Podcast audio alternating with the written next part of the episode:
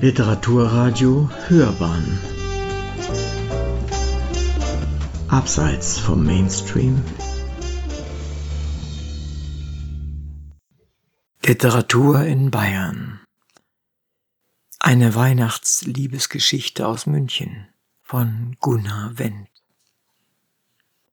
Als verkündet wurde, dass bis zu zehn Personen aus unterschiedlichen Haushalten in diesem Corona-Jahr zusammen Weihnachten feiern dürfen, fragte ich mich sofort, wen lade ich ein?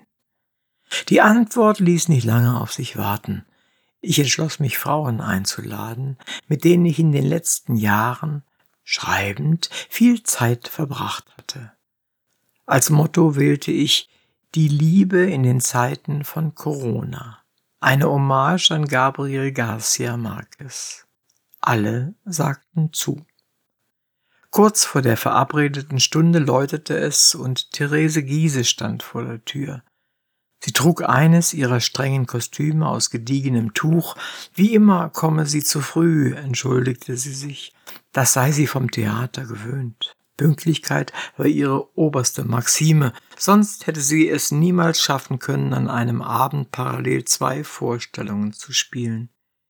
Die Ratten an den Münchner Kammerspielen mit der Pfeffermühle auf der Kabarettbühne Bonbonnière. Es sei die garantierte Liebe des Publikums, die ihr die Kraft dazu gegeben hatte.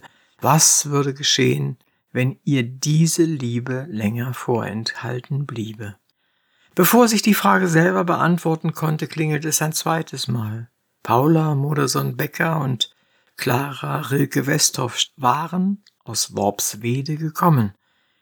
Die beiden in weiß gekleideten Freundinnen lobten die versunkene Glockestimmung, die das Land mit Stille überzogen hatte, so dass sie sich ganz auf sich selbst und die große Arbeit konzentrieren konnten. Wieder ging die Türklingel. Lou Andreas Salome erschien ganz in Schwarz und übernahm, als sie die beiden Mädchen in Weiß erblickte, sofort die Gesprächsführung. Sie musste alles über Rilkes Ankunft in Worpswede wissen. Die Chance, die blonde Malerin und die kräftige Bildhauerin, die seine Ehefrau geworden war, kennenzulernen, wollte sie sich nicht entgehen lassen. Wie war das möglich, dass ein Mann, der ihr Zeilen gewidmet hatte wie Mein Leben wird nur das sein, was ich zu dir hintragen kann, kurze Zeit später eine andere Frau heiratete? Die Antwort erhielt sie weder von Clara noch von Paula, sondern von Franziska zu Reventlow, die unbemerkt eingetreten war, weil ich vergessen hatte, die Wohnungstür zu schließen. Lou musterte ihre unkonventionelle Kleidung.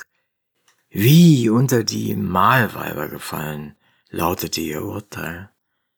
Von Männern verstand Franziska, die Königin der Schwabinger Bohème, mehr als alle anderen.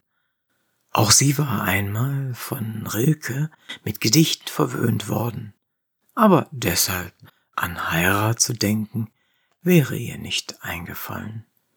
Bevor die vier Frauen ihr Gespräch über den Dichter der Liebe, den Minnesänger, den Troubadour fortsetzen konnten, traf ein weiterer Gast ein und blickte scheu um sich. Lena Christ trug ihr prächtigstes Dirndl und die Riegelhaube ihrer Großmutter, mit der sie sich nur zu besonderen Anlässen schmückte. Endlich lernen wir uns kennen, rief Franziska begeistert, uns nie im langen Verlag zu treffen. Die beiden Schriftstellerinnen hatten nicht nur im selben Verlag publiziert, sondern sogar mit demselben Lektor gearbeitet. Korfitzholm hatte ich nie erwähnt, wunderte sich Lena. Mir hat aber auch nichts von dir erzählt, sagte Franziska nachdenklich. Schade, dass wir uns nicht begegnet sind. Vielleicht wären wir ja Freundinnen geworden. Lena schüttelte den Kopf. Na, deine Welt war nichts für mich. Lautes Gelächter lenkte mich von den beiden ungleichen Frauen ab. Ein älterer Herr und ein junger Mann betraten die Wohnung. Ich war irritiert, denn ich hatte sie nicht eingeladen. Erst beim Näherkommen erkannte ich, dass es sich um Liesel Karlstadt in der Verkleidung eines alten Kapellmeisters und um Erika Mann mit Gassonschnitt und Smoking handelte. Therese umarmte Liesel und konnte nicht aufhören zu lachen. Wie oft habe ich dich schon in dieser Maskerade gesehen und jedes Mal überraschst du mich aufs Neue. Erika schaute herausfordernd in die Runde und bot Therese und Liesel Zigaretten an. Bald verschwanden die drei in einer dichten Rauchwolke. In der Erkernische des Zimmers hatten sich Paula in der Erkernische des Zimmers hatten es sich Paula, Clara, Lou und Franziska auf dem Ecksofa bequem gemacht. Einzig Lena stand alleine am Fenster und machte keine Anstalten, sich einer der beiden Gruppen anzuschließen. Wieder klingelte es an der Tür. Als ich sie öffnete, glaubte ich, meinen Augen nicht trauen zu dürfen. Die Diva Assoluta stand leibhaftig vor mir. Maria Callas in ihrer weinroten Tosca-Robe aus London Covent Garden. Bevor ich sie begrüßen konnte, begann sie zu singen. Keine ihrer berühmten Belcanto-Arien, sondern ein unbekanntes Weihnachtslied.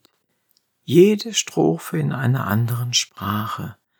Griechisch, Englisch, Französisch, Italienisch. Den Refrain sang sie auf Deutsch.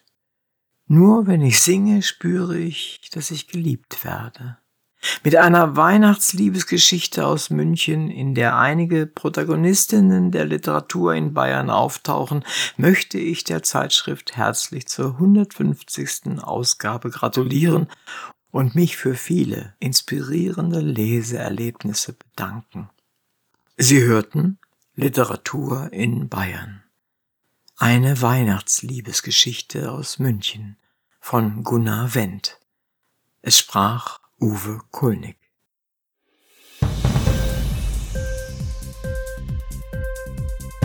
Hat dir die Sendung gefallen?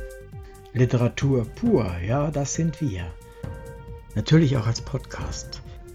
Hier kannst du unsere Podcasts hören.